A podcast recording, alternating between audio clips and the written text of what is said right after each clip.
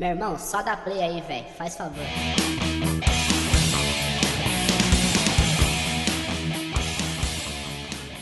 Olá, eu sou Otávio e este é o primeiro episódio do podcast Soda Play, um projeto que estou criando com o intuito de levar música e humor para essa podosfera. Bom, de tantos quadros que eu estou pensando em criar nesse podcast, este é o Desabanda, onde eu vou contar de forma mais resumida possível a história e a trajetória das bandas que fizeram parte da minha vida, ou que foi sugerida por você, passando pelas principais faixas dos álbuns para a gente acompanhar a evolução da banda. Bom, hoje eu vou falar da banda Green Day, a banda que é considerada uma das maiores da história do rock e do punk que tem mais de 30 anos de carreira e que tem muita história para contar. Bom, de antemão já peço desculpa por alguma pronúncia errado ou algum erro histórico. Eu fiz uma pesquisa bem abrangente desse assunto, porém, né, errar é normal. E cabe a você falar, ah, porra, Otávio, cala a boca, o que você tá falando, velho? Se eu estiver falando merda, se meu inglês estiver uma merda, pode falar. Estou aceitando críticas. Bom, então por, por enquanto não tem jabá para fazer, sem enrolação, bora pro podcast.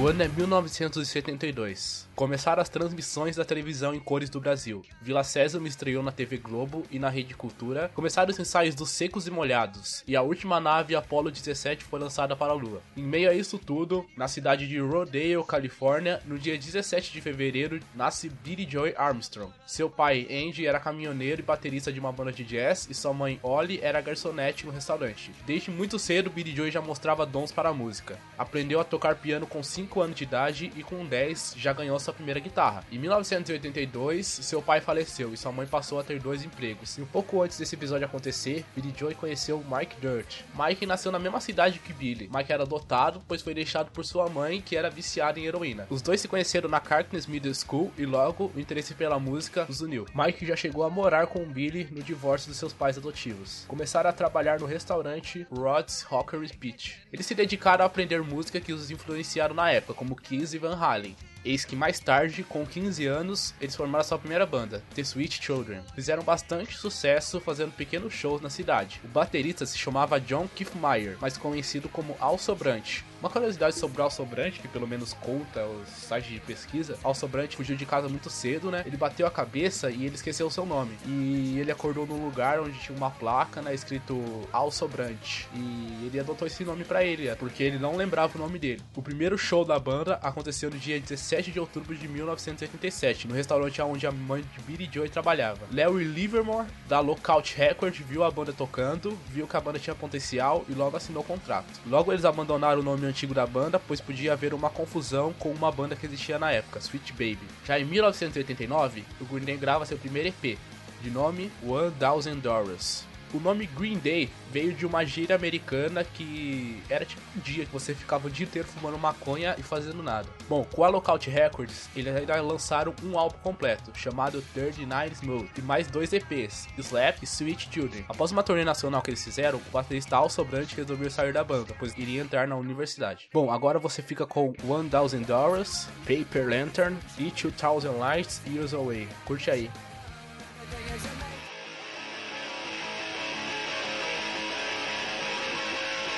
Starlit night, the moon is shining bright. You're the one that I need. Up at your window, I see shadow silhouette of your grace. Here's this flower I picked for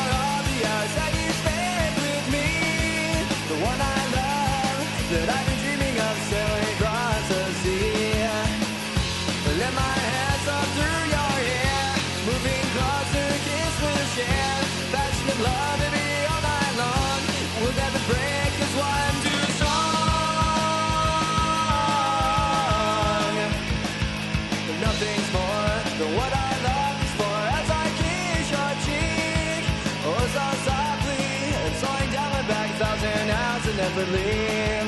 Our romance is a love chance and I will never part. A thousand hours, such a love shall will never stop once we start. Let my hands up through your hair, moving closer, kiss we'll share. Passion and love,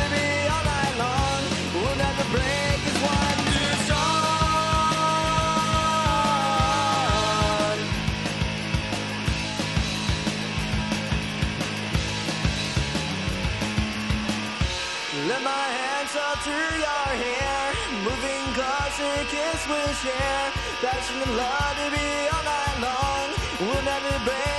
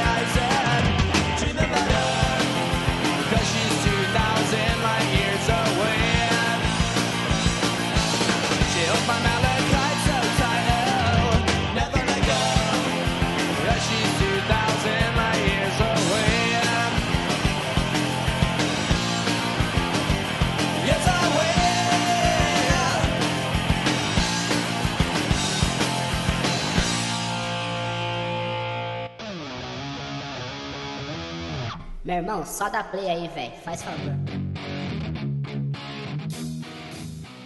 Até que Frank Edwin III, mais conhecido como Trey Cool, entrou para a banda.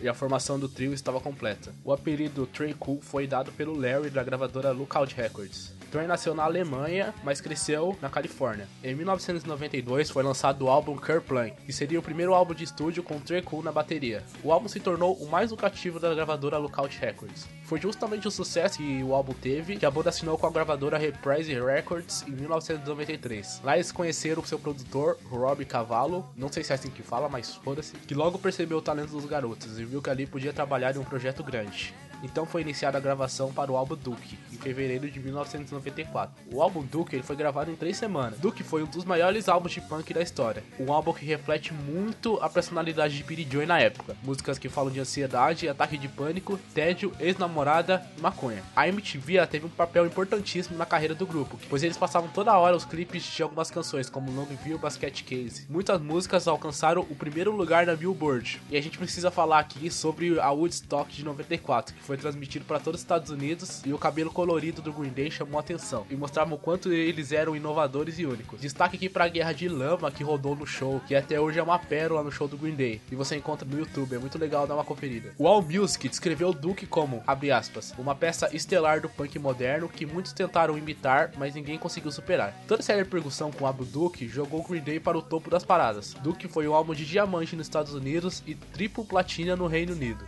Em 1995, o Duke conquistou o Grammy de melhor álbum alternativo indicada na MTV VMA daquele ano, somando mais de 10 milhões de cópias vendidas. E para quem achava que com o sucesso de Duke, o Green Day ia se tornar uma banda dominada pela mídia, eles responderam com o álbum Insomniac. O álbum foi lançado em 10 de outubro de 1995 e era incrivelmente punk, sendo o álbum mais pesado e agressivo da banda até então, com canções que refletiam muito a cara Green Day, como Brett, Brad Steel ou ainda Panic Song. Embora o álbum não tenha feito tanto sucesso quanto seu antecessor Duke, eles venderam mais de 2 milhões de cópias nos Estados Unidos. O álbum rendeu à banda indicações no American Music Awards nas categorias de artista favorito e artista alternativo. E o clipe de Walking Contradiction recebeu o Grammy de melhor vídeo, além de indicação de melhor efeitos especiais. Após isso, a banda cancelou inesperadamente uma turnê europeia, alegando exaustão dos integrantes. Passando por esses três álbuns, você fica com Christian Road,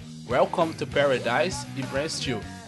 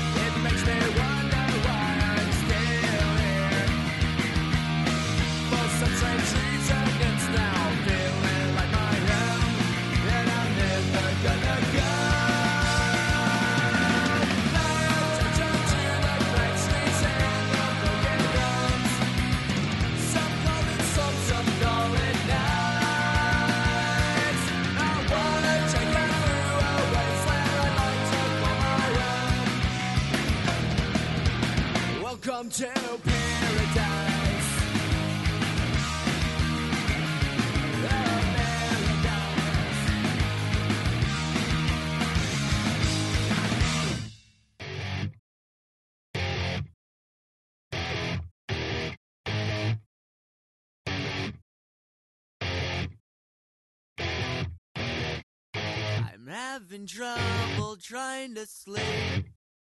I'm counting sheep, but running out. As time ticks by, still I try. No rest for cloud tops in my mind. On my own, here we go.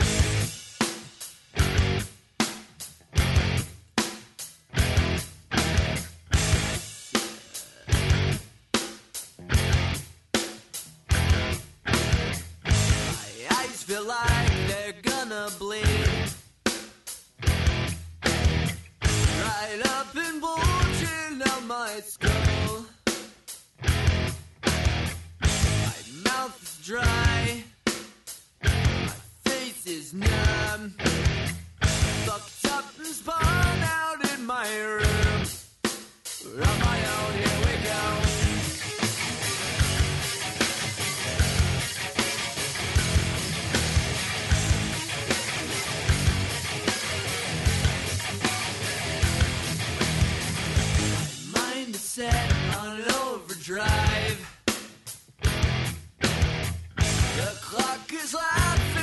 my face,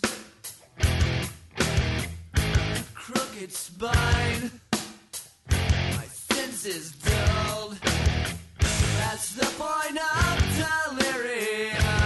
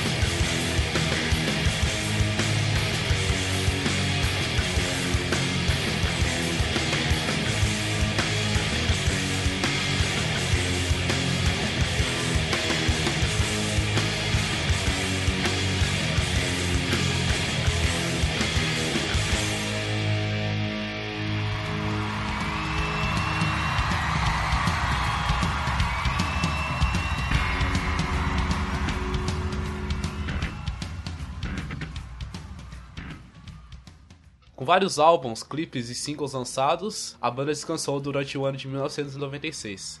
Joe já estava casado com a sua atual esposa Adrian há dois anos e já tinha um filho, Joseph Armstrong. Mike se casou em 1996 e descobriu também que ia ser pai. Já o Trey já havia se casado e foi o primeiro da banda a ser pai, mas em 1996 ele se separou da sua esposa. Voltando com todo o gás, em outubro de 1997 a banda lançou o álbum New Road, um álbum diferente, em outra pegada musical, trazendo variedades como pop punk, surf rock e ska. New Road trouxe grandes hits, mas foi a música Time of Your Life que fez o Green Day experimentar novamente um boom na sua carreira. A música levou a banda a ganhar o MTV VMA de melhor vídeo alternativo. New Road foi o quarto álbum mais vendido da banda, com letras que falam de solidão, ódio e relacionamentos. Em 1999, entra para a banda o guitarrista de apoio Jason White, que está até hoje acompanhando o trio. No ano 2000, Green Day lança o álbum Warning, mais um álbum que levava a mesma pegada de New Road. Com este álbum, Green Day começou um estilo mais politizado, porém com este álbum alguns críticos chegaram à conclusão que a banda estava perdendo relevância e uma queda na popularidade. Warning foi o único álbum do Green Day até então que não conseguiu dupla platina, apenas disco de ouro. Após esse período, entre 2000 e 2002, Green Day deu uma pausa em produzir álbum, lançando apenas pequenas coletâneas, como a coletânea International Super Hits e a coletânea de vídeo chamada International Super Videos. Green Day chegou a sair em turnê com a banda Blink-182, novamente mostrando para que vieram e deixando toda a crítica no chinelo. Em 2003, se reuniram em um estúdio na Califórnia, onde escreveram cerca de 20 músicas para o álbum Cigarettes and Valentines.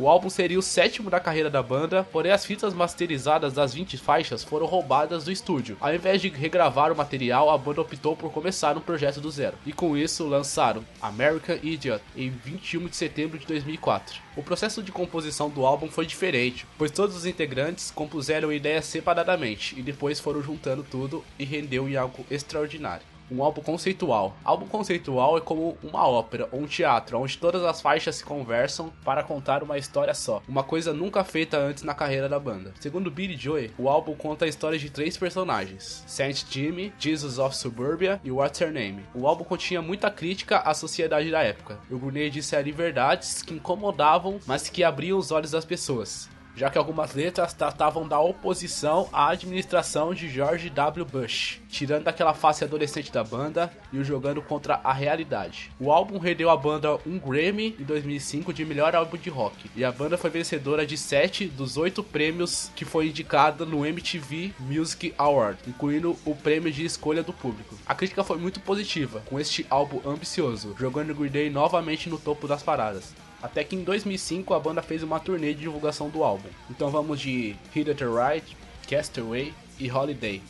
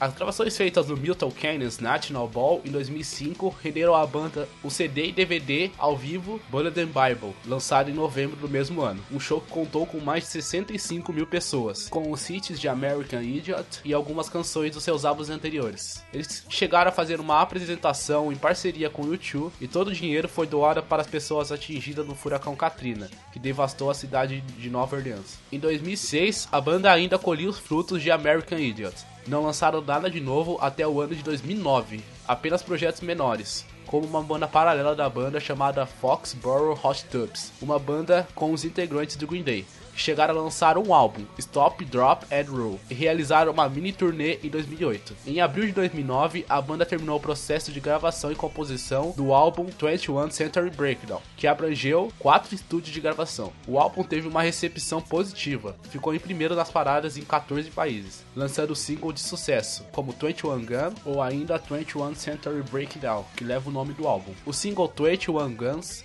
fez parte da trilha sonora do filme Transformers, que fez muito sucesso. Seguindo a fórmula de seu álbum antecessor, American Idiot, Green Day novamente apresenta um álbum conceitual. O álbum fala de Christian e Gloria, um casal que luta para viver em um ambiente de guerra e desastres deixada por Bush. Muitos disseram que com o lançamento desse álbum, a banda estava se transformando em algo que eles não eram. Porém, a evolução da banda era necessária e positiva. Ainda em 2010, eles estrearam o musical American Idiot na Broadway, lançando o álbum intitulado de American Idiot, Broadway Cast Record que incluía uma canção nova, When It's Time. Também em 2010, o Green Day lançou seu próprio jogo, o Rock Band Green Day, e ainda no mesmo ano foi anunciado o novo CD e DVD chamado All Summer's Fun, que contém gravações da turnê de 21 Century Breakdown. Em setembro de 2012, Billy Joy foi internado sem voz, e no mesmo mês, o vocalista teve um ataque de raiva no festival iHeartRadio, ao ver que a organização do evento só havia dado apenas mais um minuto para que eles concluíssem a apresentação.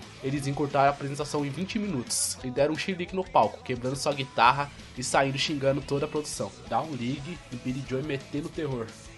Grasping to. I'm gonna play a fucking new song. Fuck this shit. Give me a fucking break. One minute left. One minute fucking left. You're gonna give me fucking one minute? There's a, look at that fucking sign right there. One minute. Me fucking tell you something. Let me tell you something. I've been around since fucking 1980 fucking eight. And you're gonna give me one fucking minute? You gotta be fucking kidding me. You fucking kidding me? What the fuck? I'm not fucking Justin Bieber, you motherfuckers. You gotta be fucking joking. Is a fucking joke. I got one minute, one minute left. Oh, now I got nothing left. Now I got nothing left. Let me show you what one fucking minute fucking means. One minute. God fucking love you all. We'll be back. Após o ocorrido, Billy Joy foi internado em uma clínica de reabilitação. Abuso de drogas e álcool foram alegadas pelos seus médicos. No meio disso tudo, a trilogia 1, 2 e 3 foi lançada em 2012 nos Estados Unidos, recebendo críticas positivas, sendo três álbuns, cada um com uma temática. Já em 2014, a banda lança Demolicious, que é uma coletânea das demos da trilogia de 2012. Segundo Mike, essas demos seriam como se a banda Green Day ainda estivesse na Lookout Records, sua primeira gravadora, sendo bem mais cru e com uma pegada bem fundo de garagem, porém com as mesmas músicas da trilogia. Em 2015, a banda foi introduzida no Rock and Roll Hall of Fame pelo Fault Boy. Em 2016, foi lançado o mais recente álbum da banda, Revolution Radio. O 12º álbum foi lançado no aniversário de 30 anos da banda. Neste álbum está a trilha sonora do filme Ordinary Road, onde Billy Joe atua como protagonista. Você sabia dessa? Vamos de 21 Guns, Let Yourself Go e Revolution Radio. E eu já volto aí.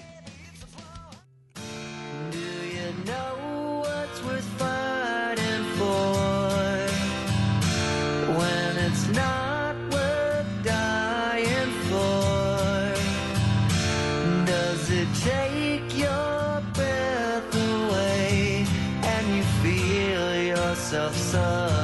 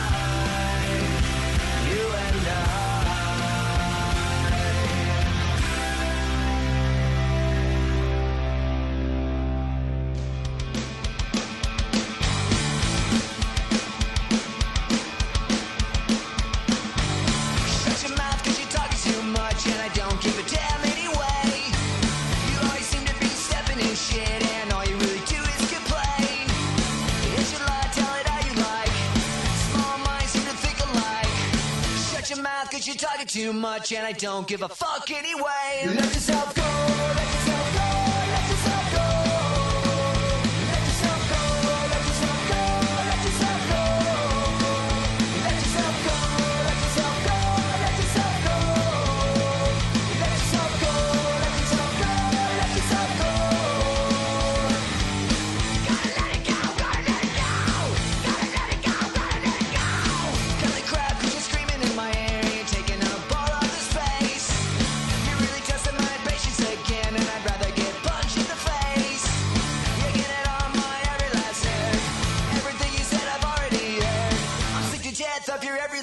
breath and I don't give a fuck anyway. Let yourself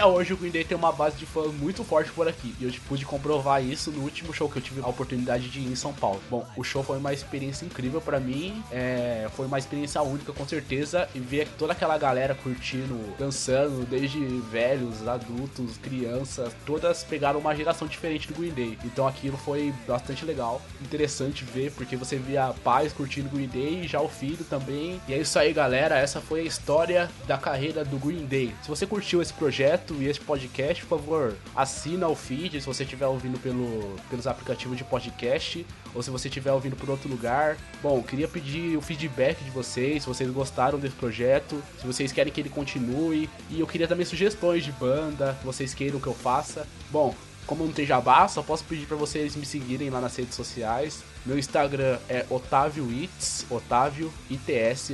Lá se você quiser mandar alguma sugestão, falar comigo, uma dica, eu tô aceitando sugestões, beleza? Então é isso aí, galera. Valeu e fica aí com mais uma música do Green Day. Raging love.